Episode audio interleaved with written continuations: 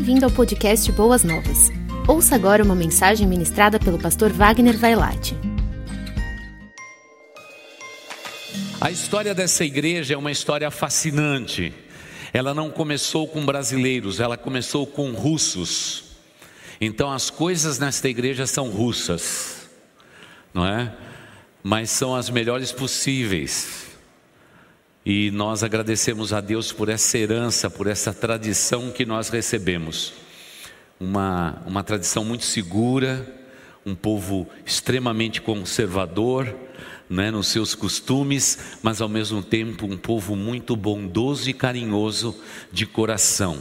Vocês sabem, toda a igreja sabe, que nós estamos aqui num bolsão da cidade de São Paulo, onde temos como vizinhos, aqui na Vila Zelina e região, incluindo Vila Bela, um pedacinho da Moca, nós temos uma comunidade muito grande que veio do leste europeu. Não são só lituanos que estão aqui, russos estão aqui, pessoas que vieram da Ucrânia e dos países é, da ex-República é, é, Soviética. Essas pessoas vieram de navios em grandes proporções. Alguns estavam querendo ir para outra América, mas acabando vindo para essa América aqui, né? Mas vieram para a América.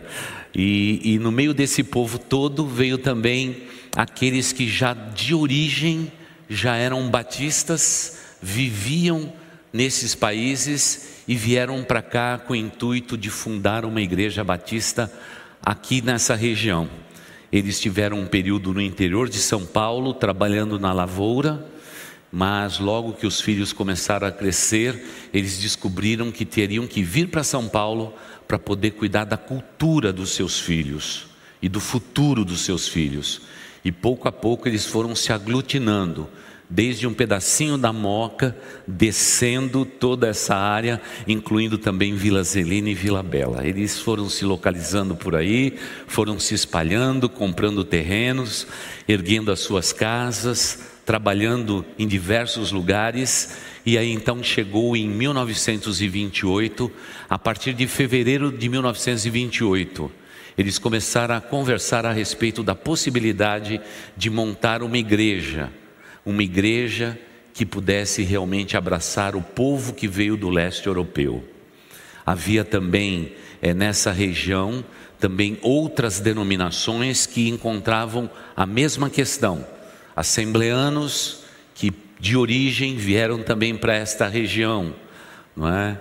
E a igreja mais antiga dessa tradição russa está lá na Rua Prates, lá no, na região da Luz, em São Paulo. É a igreja mais antiga co-irmã da nossa. E da nossa, então, se multiplicou outras igrejas que foram é, inauguradas no interior de São Paulo, outras que foram no Paraná, onde muitos dos russos também foram, e então eles foram se espalhando. E a história nossa é uma história muito gostosa, uma história muito bonita, uma história verdadeira, mas de uma igreja que sempre quis dar oportunidade para que as pessoas pudessem crescer espiritualmente. Então, essa é a tradição que eu recebi dos, dos velhinhos russos que me receberam aqui há 27 anos atrás. Não é? Quando eu cheguei ainda tinha uma classe da escola dominical em russo. Eu participei dela, fiquei maravilhado, não entendi nada do começo ao fim, não é? Só entendia quando eles falavam o nome de Deus, quando eles agradeciam, não é? E aí então, eu que sou casado com uma descendente de russo, não é? Então, eu aprendi também algumas palavras, porque em uma das igrejas que eu cuidei nos Estados Unidos, nós tínhamos como parceiros os irmãos ucranianos. Então ali nós aprendemos um pouquinho também do ucraniano, uma língua bem curiosa, tanto a russa quanto a ucraniana. Mas passado algum tempo, eles entenderam que nós deveríamos viver a cultura nossa, a igreja deveria realmente abrir as suas portas, porque a maioria daqueles velhinhos russos haviam perdido, não é, os seus netos principalmente e os seus filhos que acabaram mudando de igreja porque considerava a igreja Boas Novas uma igreja bastante conservadora na tradição. Então, foi assim que nós chegamos E chegamos exatamente para trabalhar muito, para fazer esta igreja crescer e se multiplicar, e Deus realmente nos abençoou de uma maneira que a gente não sabe explicar. Foi Deus quem fez isto. Com certeza não fomos nós líderes desta igreja. Mas eu quero pedir para que fiquem em pé agora aqueles irmãos que estavam comigo aqui quando o pastor chegou naquele agosto, não é? Do ano, no dia 27 de agosto do ano de 1994, naquele culto onde eu tomei posse. Eu quero pedir para que fique em pé. Muito bem. A Marta está lá atrás. Muito bem. Olha, é esse povo, não é? Querido e amado, que merece o aplauso de vocês.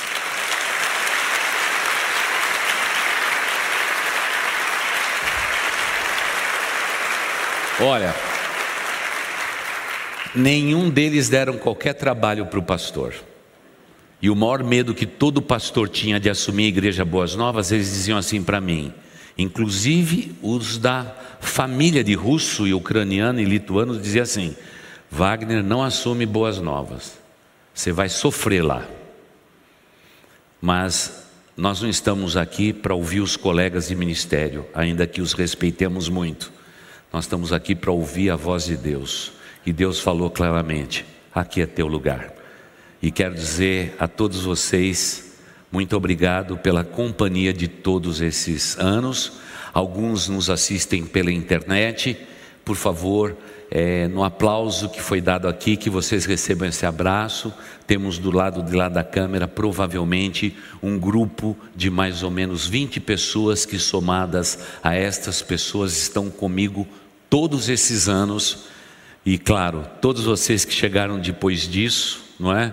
Vocês vão receber agora o aplauso nosso. Vamos aplaudir todo esse povo? Muito obrigado, vocês podem se sentar. Mas tudo que nós fizemos nesta igreja foi sempre voltado pela palavra de Deus e moldado por ela. E, e foi um tempo difícil o começo. Havia momentos em que minha esposa chegava para dirigir o louvor e ela dizia para toda a igreja: quando que nós vamos conseguir encher esta galeria, irmãos? Quando esse tempo vai chegar? É? Deus precisou só de alguns anos para que o nosso templo antigo, tão lindo como ele é, depois das reformas que fizemos, é? aquele lugar onde que tantas noivas se casaram ao longo desses anos, é? pela beleza daquele santuário, que é muito lindo mesmo, o templo antigo. Para você que está nos visitando, fica a 250 metros daqui, muito pertinho daqui, não é? E, e nós deixamos tudo aquilo tão bonito, tão arrumadinho, mas quando terminamos a reforma já era pequeno demais para tudo aquilo que Deus estava fazendo. Tivemos que multiplicar cultos. Fomos para a Avenida Zelina no espaço alternativo. Depois voltamos de volta para o templo antigo e multiplicamos mais os cultos. E aí virou uma loucura. Naquele tempo eu fiquei até doente porque a gente não conseguia dar conta. A gente chegava com os voluntários sete e meia da manhã e ficava quase até onze da noite todo domingo para dar conta de todos os cultos.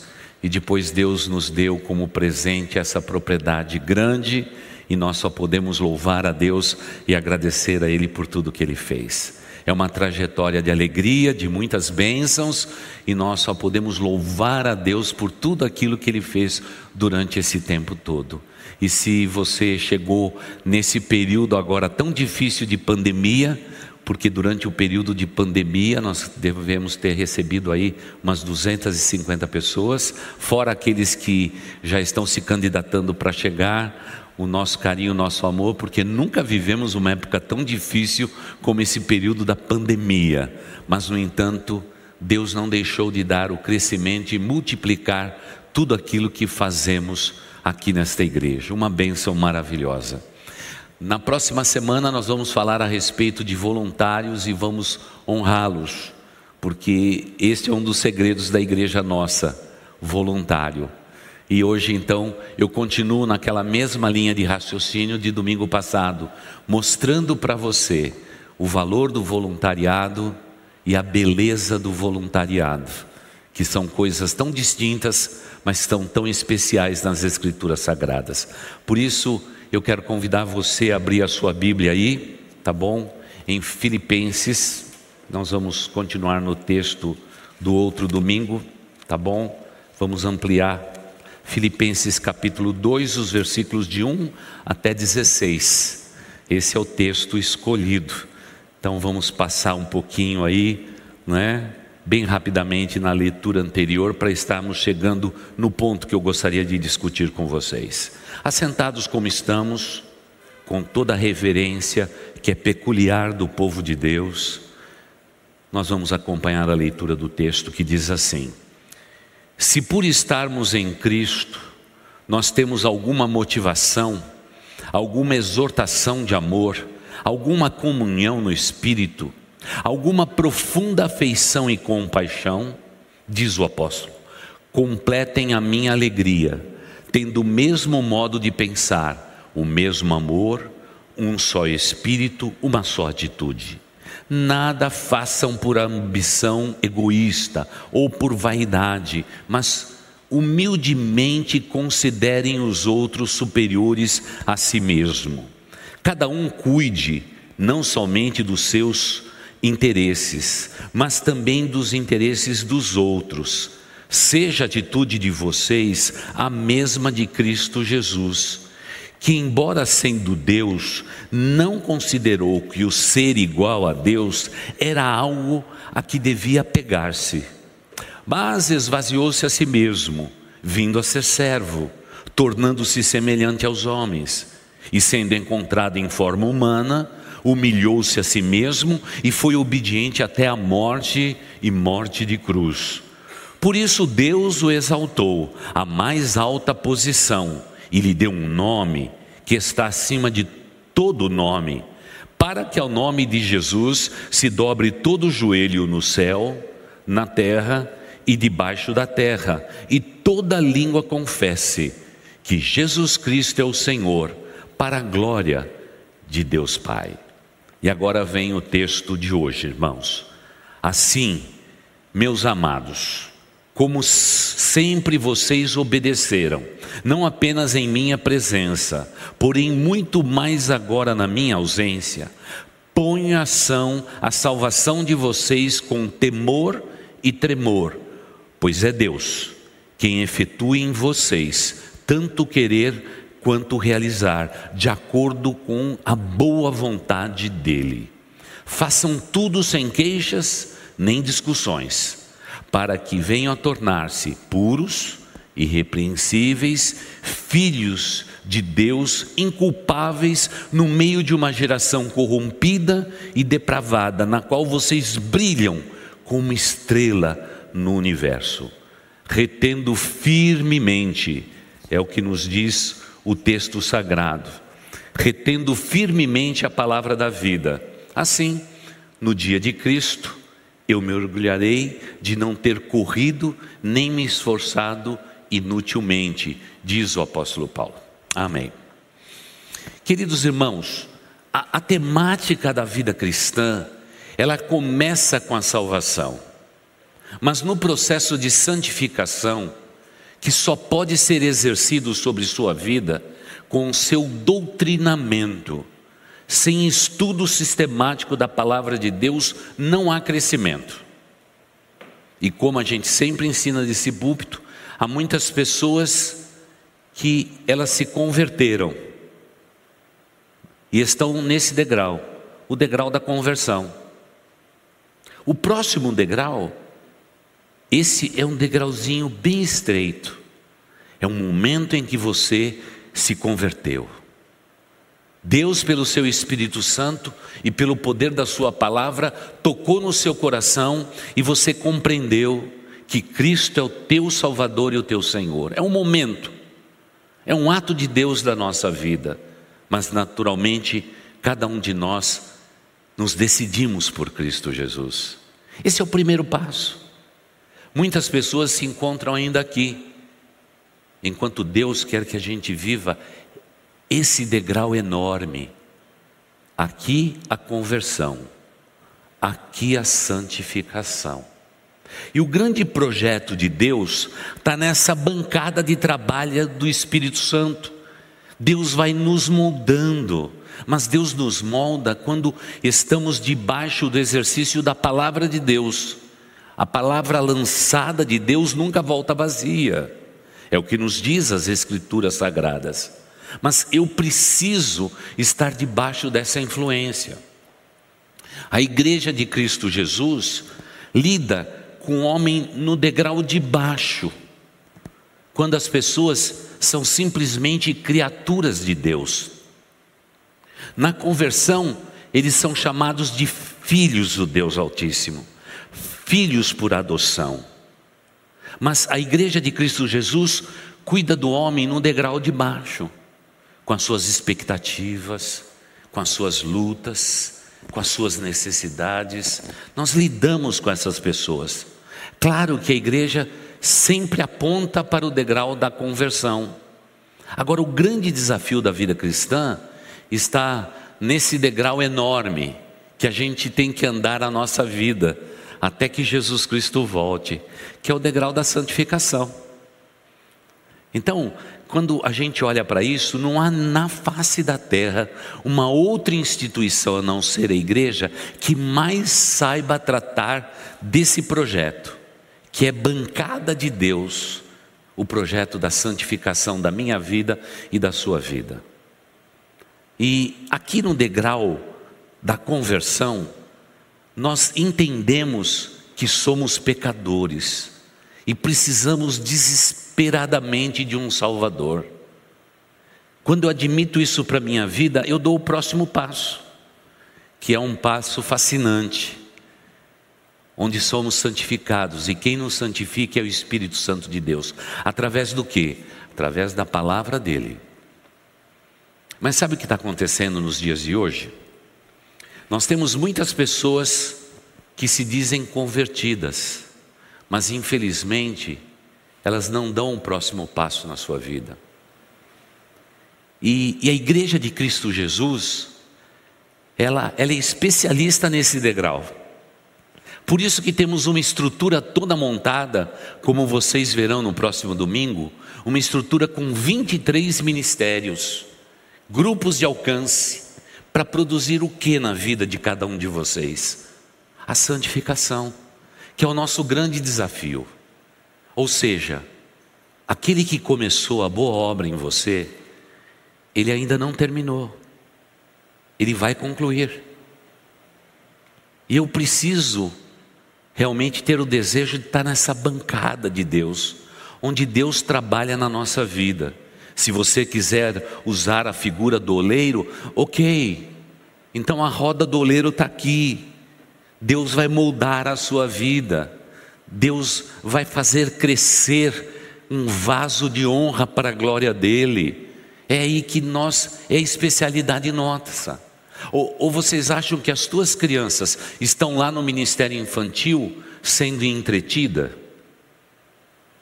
Não. Nós estamos falando de fé.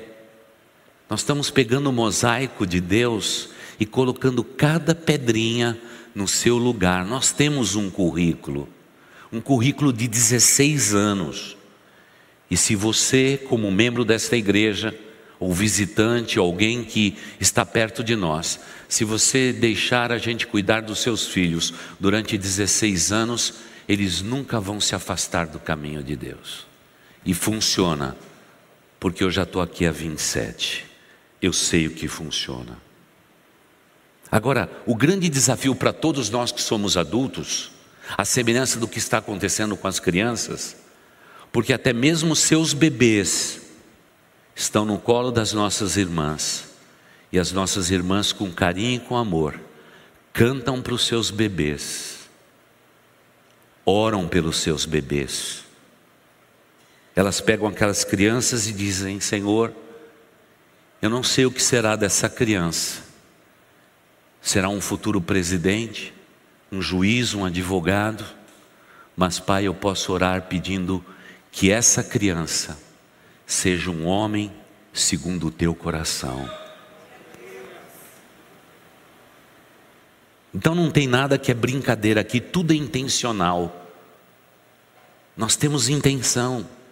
Agora queremos colocar vocês todos aqui, olha, na bancada de Deus e entender que o grande projeto de Deus é a nossa santificação. É quando Deus vai lapidando a nossa vida. Não há nessa igreja ninguém perfeito. Todos nós somos imperfeitos. Mas uma coisa temos: somos humildes suficientes, baseado no exemplo de Cristo. Afinal, o apóstolo Paulo diz que a humildade tem que fazer parte da minha vida e da sua vida. E ser humilde nesse sentido da bancada de Deus é um momento único onde que um homem admite os seus erros e diz: Espírito Santo de Deus, trabalhe nos meus erros e que eu seja fortalecido nesta área para a tua honra e para a tua glória. Porque só assim a nossa descendência será abençoada sobre a face da terra. Porque, queridos irmãos, não pense vocês e nunca terceirize isto. Não pense que por recebermos os teus filhos e tuas filhas na tenridade, de manhã e à noite, nós vamos conseguir compor a sua vida espiritual. Nós daremos direções, mas é dentro do seu lar é que ele será moldado para a vida. E nada melhor do que um pai que busque a santificação, com a qual ou sem a qual ninguém verá a Deus. Nada melhor do que uma mulher que busca uma vida de santificação, lendo as Escrituras sagradas, crescendo espiritualmente.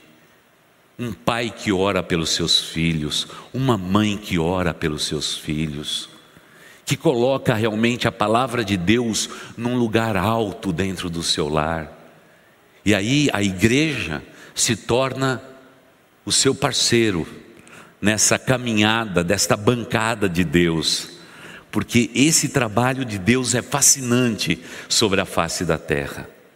Quando eu olho pelo espelho retrovisor da minha vida, eu descubro que eu mudei demais. O meu temperamento, minha maneira de pensar, a maneira egoísta com que eu fui criado, naquela família bem italiana. Tudo mudou na minha vida. E a motivação dessa mudança é Cristo Jesus, porque depois do degrau da minha conversão, eu encarei de frente realmente aquele desafio da santificação e continuo até hoje debaixo desse degrau, e Deus continua mudando minha vida a cada dia. Deus usa meus filhos para moldar a minha vida, usa minha esposa para lapidar a minha vida, é, eu influencio eles também, e nós vamos dentro de casa vivendo esse padrão, que é um padrão elevado das Escrituras, é a busca incessante da santificação, porque santo é aquele que nos tirou das trevas e nos colocou na Sua maravilhosa luz, a Ele toda a glória. O apóstolo Paulo então se dirige a essa igreja virtuosa, uma igreja que tinha muitas virtudes, a igreja que estava em Filipos, e diz: gente, só falta uma coisa para vocês. Vocês têm que olhar para Cristo e descobrir que vocês são cristãos. E como a gente ensina daqui já há 27 anos, cristãos, o termo certo da palavra cristão é pequenos cristos. Esse é o sentido da palavra cristão. Pequenos cristos, ou pequenos representantes de Cristo na face da terra. Então eu pergunto agora a você, meu irmão, minha irmã, será que as pessoas estão olhando para você e conseguem identificar Cristo Jesus através da sua vida, através da sua palavra, através da sua conduta, da sua maneira de falar? Da sua maneira de se portar. Se você faz isso, então parabéns, você é um cristão genuíno, pequenos cristos que andam por essa cidade. Porque Deus não tem nenhum interesse de manter a luz de Cristo debaixo desse teto por muito tempo. Deus quer que a gente volte para as nossas atividades, para as nossas responsabilidades, para a nossa profissionalidade, para os nossos negócios e ali possamos exercer o trabalho genuíno de um cristão verdadeiro. É o que nós ensinamos para as crianças na sua escola. Você tem que dar testemunho a respeito de Cristo Jesus. Não se envergonhe disto. Você é um cristão. Você é um, uma cristã, você tem que assumir esse compromisso. Lugar onde que os nossos jovens têm grandes dificuldades de testemunhar de Cristo. O apóstolo Paulo diz: gente, o exemplo é Cristo e nós devemos imitá-lo. Aquele Cristo que não teve como usurpação ser igual a Deus. E o que ele fez, ele se esvaziou. Ele se tornou homem, mesmo sendo Deus e, achado na condição de homem, ele serviu aos outros.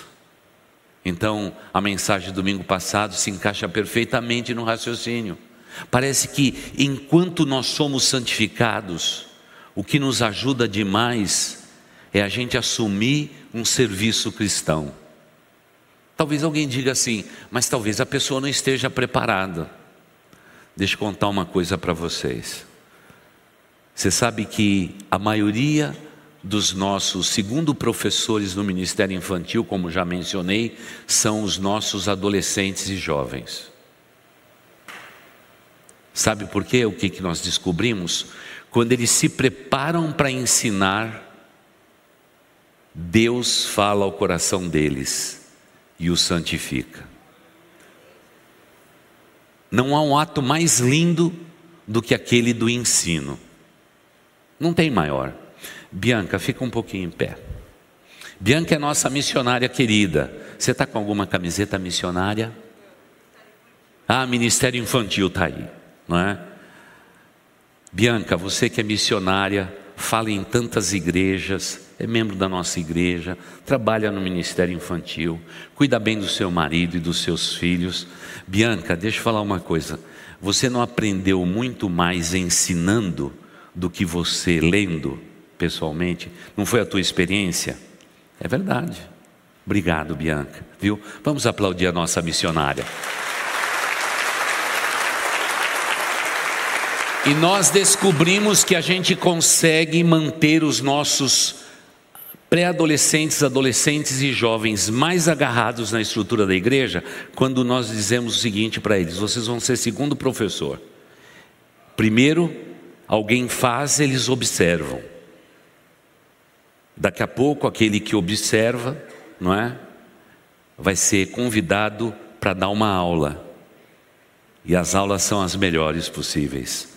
Naquele momento, a obra perfeita do voluntariado está feita. E enquanto isso, Deus vai trabalhando paulatinamente na vida destas pessoas. É muito lindo ver o que Deus vai fazendo. E Deus muda a direção. O advogado vira um pastor, a bailarina vira missionária. É interessante o que Deus faz. Deus muda tudo isso enquanto nos santifica. Agora, o grande desejo cristão tem que realmente pular desse degrau da conversão para o degrau é, da santificação.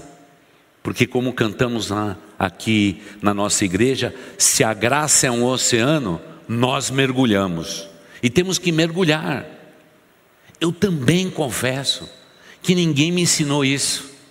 Por isso eu fiquei muito tempo dentro de uma igreja, sentado, vendo tudo e etc., porque eu só tinha na minha mão a conversão. E quando alguém me perguntava, você é convertido? Sou. Ah, que bom. Me abraçava como irmão em Cristo. Mas só isso. Aquela foi uma fase inquietante da minha vida. Eu não tinha grande alegria por estar naquele lugar. Até que um dia precisou vir um, um, um pastor norte-americano para cá, para o Brasil. Eu fui fazer aquele congresso, não é? Com o pastor Larry Coy, tantos anos atrás. E lá eu aprendi que eu não tinha que pegar a minha conversão e fazer dela um troféu, mas eu tinha que fazer da minha conversão um degrau para alcançar uma vida de santificação. Esse é o projeto de Paulo. Paulo diz: vocês têm que conhecer a Cristo e prosseguir conhecendo a Cristo. Vocês têm que servir a Cristo humildemente, porque o nosso Deus é humilde. Mas vocês devem considerar o próximo superior a você mesmo, você tem que ser mais humilde ainda, porque eu sendo Deus, me tornei homem, achado na forma de homem, fui servo, vocês terão os seus degraus inferiores, mas não se envergonhem disto, esse é o caminho da santificação. E quando nós descobrimos isso, ele diz: quando você for santificado, as tuas queixas, as tuas ansiedades incontidas, tudo isso vai passar porque você vai substituir por um sentimento maior na sua vida, um sentimento de pertencimento. Porque o projeto na bancada de Deus nos dá o sentido de pertencer a Cristo Jesus. Eu não consigo isso com a minha conversão apenas. Eu preciso desse projeto de santificação. Eu vou exemplificar isso, como eu creio. Talvez você discorde, não sei. Por que, que todo mundo se tornou evangélico agora no Brasil? Acredita-se que em 2022, nos próximos censos, os evangélicos do Brasil chegarão com certeza a 40%, se não passar disto. E a pergunta que eu sempre faço para mim mesmo: por que, que o Brasil não muda? Porque 40% de cristãos já daria para mudar o Brasil. Porque Jesus, com 12 homens, alvoroçou o mundo do seu tempo.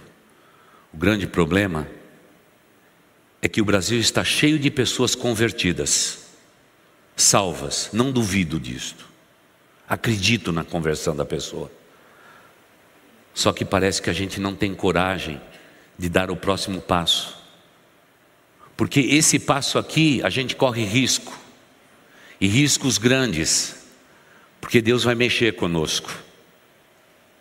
Eu me lembro muitos anos atrás, numa igreja que fui pastor na zona norte de São Paulo, em que uma senhora que teve seis filhos, um atrás do outro, um atrás do outro, tudo assim, a diferença de um ano e pouquinho um do outro, não é?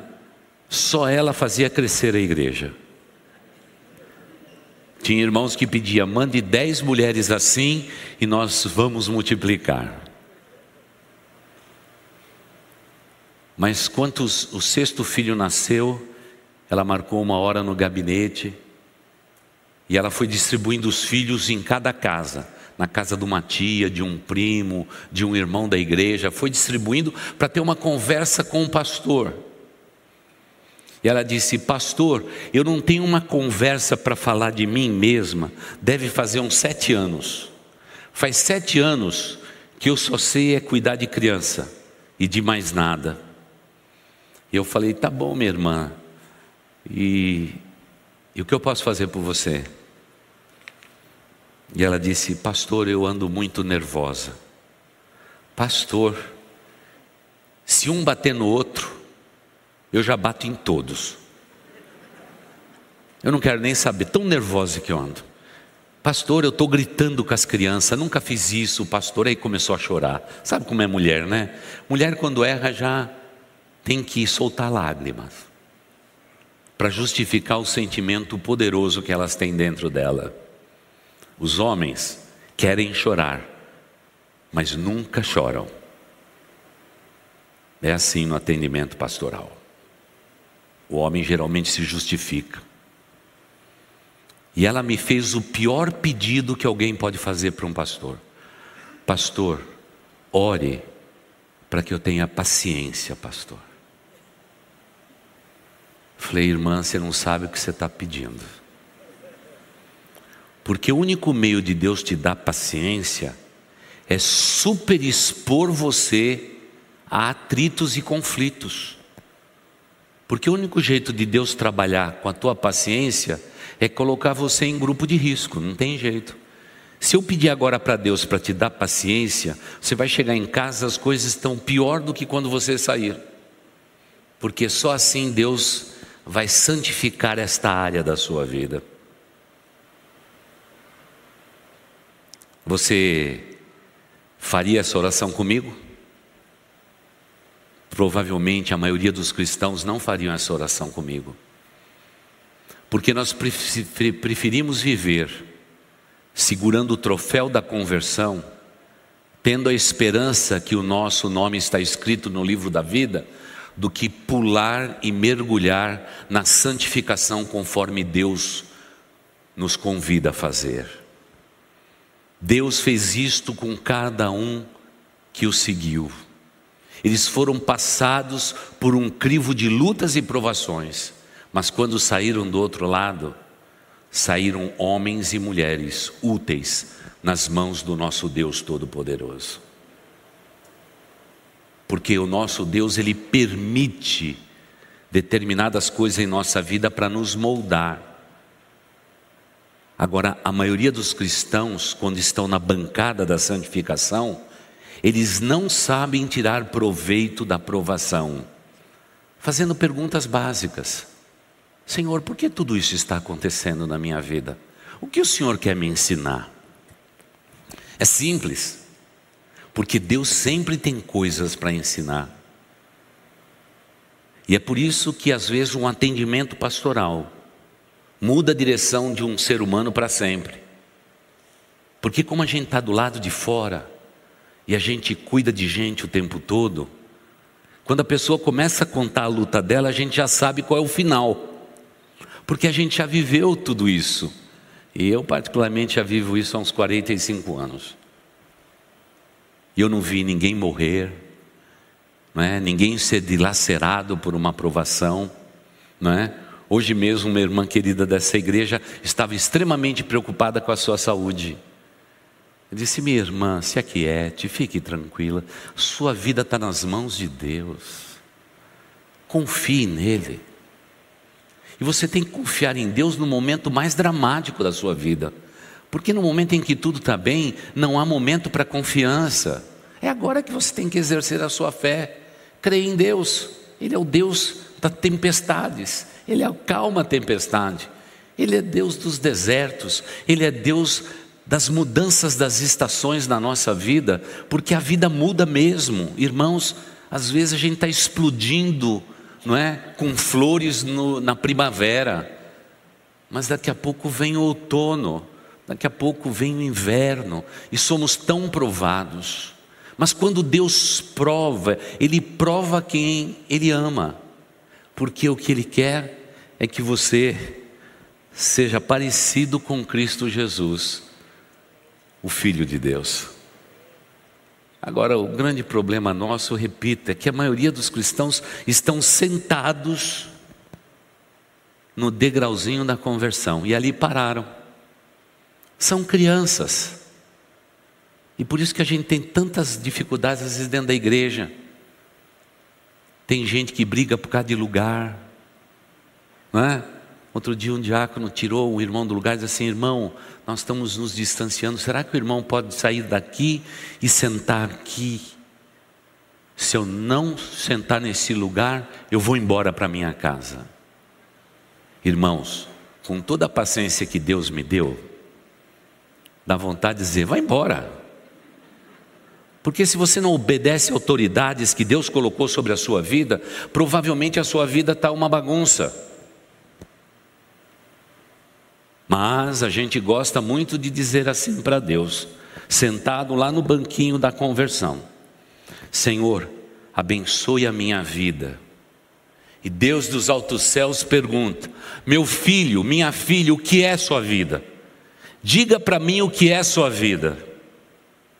Porque se um cristão não tem o discernimento de acrescentar à sua conversão o projeto de santificação de Deus, Deus vai dizer dos altos céus: como eu posso abençoar a sua vida quando você não sabe o que a sua vida é?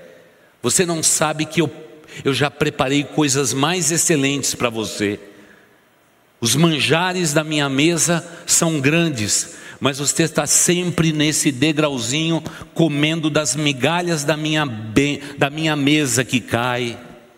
Você é filho você é filha, diz o Deus Todo-Poderoso.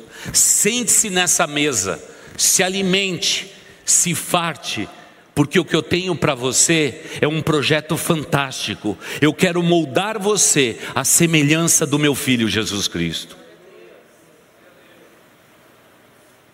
E disse: Mas, pastor, no que, que vai dar tudo isso? Ah, vai dar no outro degrau. Se eu pudesse ilustrar, né? Eu colocaria um, um degrau mais alto. Lá, o banquinho da conversão. Aqui, o projeto de santificação. E esse ponto mais alto, ele vai acontecer no futuro, quando nós seremos glorificados. Conversão, santificação e glorificação.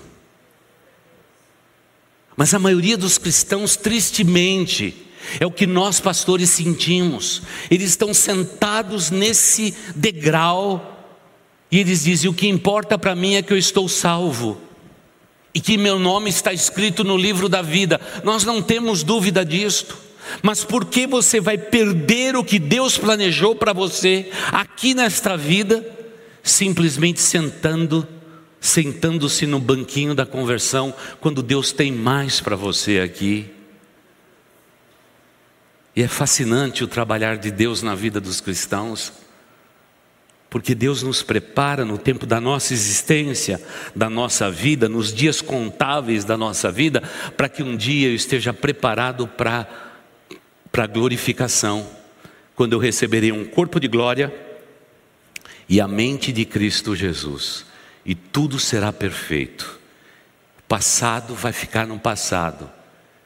Eu ganharei um novo nome e eu viverei para sempre na presença do meu redentor que vive para sempre. Então agora a gente volta domingo passado. Você entende agora porque na primeira pesca maravilhosa, quando Jesus disse: lancem suas redes à direita, vá um pouquinho mais profundo, aí, aí, aí, aí, aí, aí. Agora lance as redes. E eles lançaram redes e pegaram uma quantidade grande de peixe, a tal ponto do que as redes se rompiam e eles perderam peixes. Na segunda pesca maravilhosa, depois deles viverem com Cristo Jesus e serem moldados, Jesus diz: Tem algum peixe aí? Ele disse: Nada. Não pescamos nada. Jesus diz a mesma coisa. Vá um pouquinho mais adiante, lance as suas redes. E eles pegaram 153 grandes peixes de modo que a rede tendia a se romper, mas nenhum peixe foi perdido. Esses homens, que até mesmo algumas igrejas diz que foram santos, canonizados, esses homens, durante todo o tempo da sua vida, eles foram moldados por Cristo Jesus. Por isso, o Pedro, que depois da sua conversão na beira do barco e de uma pesca maravilhosa, depois de conhecer Cristo Jesus, não seria mais o homem que negaria Jesus Cristo. Depois que ele passou por esse processo, se preparando para a glorificação, ele ficou dentro de uma gaiola, na Espanha durante provavelmente sete anos aguardando o julgamento. Você imagina você ficar dentro de uma grande gaiola durante sete anos? E no momento que foi decretada a morte dele, era a mesma morte de Cristo Jesus, crucificação. Sabe o que esse homem falou? Para os seus executores: posso ser crucificado, mas pode ser de cabeça para baixo porque eu não sou digno de parecer com Cristo Jesus.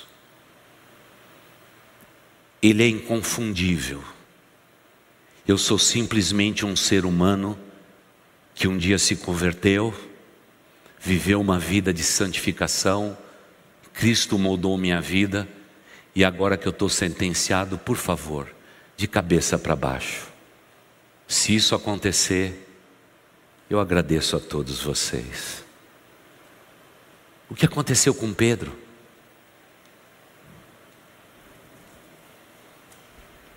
Bravo, intempestivo. Quando a gente vai ver a carta de Pedro, ele diz assim: Filhinhos, amem-se uns aos outros. O que aconteceu na vida desse cara? Oh, querida igreja, ele foi santificado pelo Cristo de Deus, ele passou experiências de dúvidas, de angústias, de perplexidade, mas ele saiu de tudo isso melhor. Algum tempo atrás, acho que um pouco antes da pandemia, eu eu disse para todo mundo fazer uma camiseta. E nessa camiseta a gente dizer: Desculpe o transtorno, eu estou em construção. E uma família dessa igreja me presenteou. Disse, pastor, já que você não arrumou nunca uma camiseta, nós pegamos a sua ideia e demos a camiseta.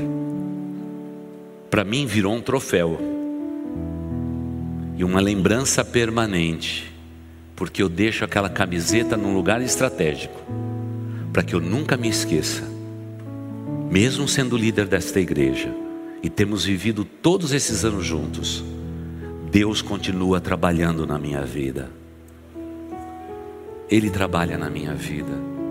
Não pense vocês que eu estou pronto. Eu estou na bancada de Deus. Deus está trabalhando na minha vida. Como Ele trabalha. Hoje de manhã, para achar uma veia boa aqui nesse corpo, eu levei três furadas. E mais uma vez descobri que eu tenho veias bailarinas. Que quando coloca agulha, elas começam a mudar de lugar. Três furos para acertar um. Eu digo, Senhor Deus, mas por que, que eu tenho que ser todo furado? Senhor Deus, dá capacidade para essa moça para ela acertar na primeira veia, Senhor.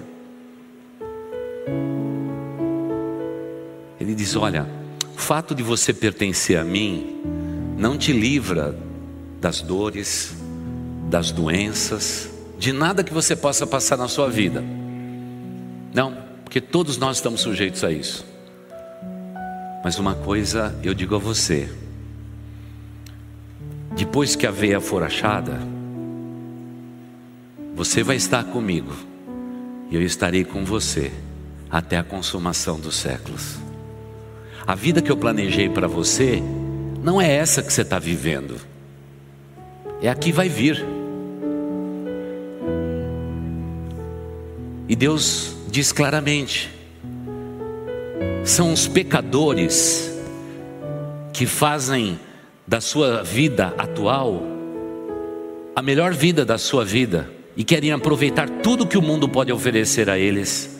Essa é a linguagem do pecador a linguagem de quem está sendo santificado comigo, a gente livra de todo mal, mas você passa por lutas na sua vida, e essas lutas te aproximam mais de mim, e eu estarei mais próximo de você. Então a gente compreende o que é a vida, e a gente louva a Deus por isto, porque muitas vezes, mesmo sofrendo uma dor, há mais lucidez nesta dor do que em toda alegria de qualquer festa que vai acontecer nesta noite na cidade de São Paulo. Porque Deus está trabalhando na minha vida, Ele está moldando a minha vida, e eu quero ser moldado por Ele. Por isso Deus disse ao seu profeta: Vá até a casa do oleiro, e eu te mostrarei como está meu coração. Eu vou mostrar o meu coração para você. E era o tal do profeta que pediu a morte, pediu para não existir, pediu para não profetizar, pediu um monte de coisa para Deus e Deus simplesmente olhou para o profeta e disse: vá até a casa do oleiro. E lá na roda do oleiro ele estava fazendo o vaso que a gente falou no domingo passado. Mas como o vaso que estava na mão do oleiro, ele estava meio torto, meio sem sentido, o oleiro pegou aquele barro e destruiu tudo aquilo, colocou mais água e aí começou a rodar a roda e começou a fazer um vaso novo. E Deus diz ao profeta: Eu não posso fazer o mesmo com o meu povo. E ele disse: Pode, Senhor. Ele falou: Então façamos o seguinte. Da mesma forma que eu posso moldar alguém, eu quero que você, profeta, se disponha a ser moldado pelas minhas mãos. E mesmo você não tendo começado bem o teu ministério profético sobre o povo de Israel, eu garanto a você que você vai terminar muito bem você vai terminar muito bem. Por isso, irmãos, essa não é a teologia de nos conformarmos com tudo, de aceitarmos a vida como ela vem, não. Temos desejo, temos opinião, mas o maior discernimento que um cristão tem na sua vida é saber que se a sua luta que você está passando, a provação que você está passando, foi provocada por quem? Porque muitas vezes a gente compra o carro mais caro e diz assim para a esposa: Eu vou conseguir pagar esse carro. Depois de três meses, o carro ficou caro e a vida entrou em colapso. Muitas vezes somos nós, pelo nosso desejo, que provocamos essa bancada de Deus. Eu também sei que outras vezes é Deus que permite determinadas coisas em nossa vida para nos moldar, para fazer um vaso novo. Mas eu também sei, como pastor, que às vezes é um levante do inferno contra a tua vida. Só quem está nessa bancada sabe discernir. Fui eu que provoquei tudo isto? Pelas minhas decisões frágeis, humanas, tempestivas, de bate pronto, como a gente diz esse púlpito há tantos anos, se você estiver em crise, por favor, não tome decisão, deixa passar a crise. Mas não adianta falar, quando o sujeito está em crise, ele tem que decidir, porque ele não está dormindo, ele tem que dormir. E aí ele toma uma decisão precipitada e não vai dormir o resto da vida. Não compensa. Mas cada um de vocês tem que saber quando Deus, na sua vontade permissiva, permita que você pegue um navio que não vá para Nínive, mas vai para Tarsis. Aí Deus manda uma tempestade, um grande peixe para te engolir, e quando o peixe vomita, você você pergunta para as pessoas daquela praia: que cidade é essa? E os homens vão dizer: Nínive. Olha o que aconteceu com Jonas. Ele estava na bancada de Deus e ele não entendeu a lição. E olha como a vida da gente muda. Jonas vivia a 700 metros acima do nível do mar. Ele desceu até o nível zero do mar. Desceu para o fundo do navio. A embarcação tinha naquele tempo aproximadamente quatro metros e meio para dentro do fundo do mar e lá dormia. Quando descobriram que Jonas era indesejável, lançando sortes, pegaram Jonas e jogaram no mar. E o mar se acalmou, porque o problema não era a tempestade, o problema era Jonas. Lançou no mar, acalmou o mar, aqueles homens experientes. E agora um peixe preparado por Deus engole Jonas. E Jonas vai dizer que ele foi para o ferrolho dos mares. Sabe o que é ferrolho do mar? Sabe, você tem uma banheira em casa, ou já viu uma banheira? É o ralinho que você levanta para escapar toda a água. Ele foi lá no fundão. E há muita gente que está a 700 metros de altura.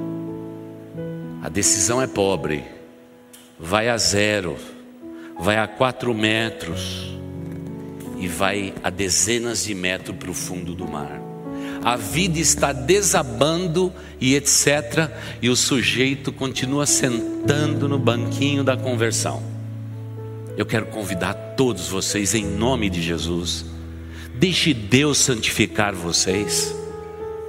Ame a palavra de Deus. Leia a palavra de Deus todos os dias da sua vida, se alimente com ela, deixe Deus falar ao coração, mas tenha discernimento aqui nesse projeto fantástico de Deus que é a nossa santificação.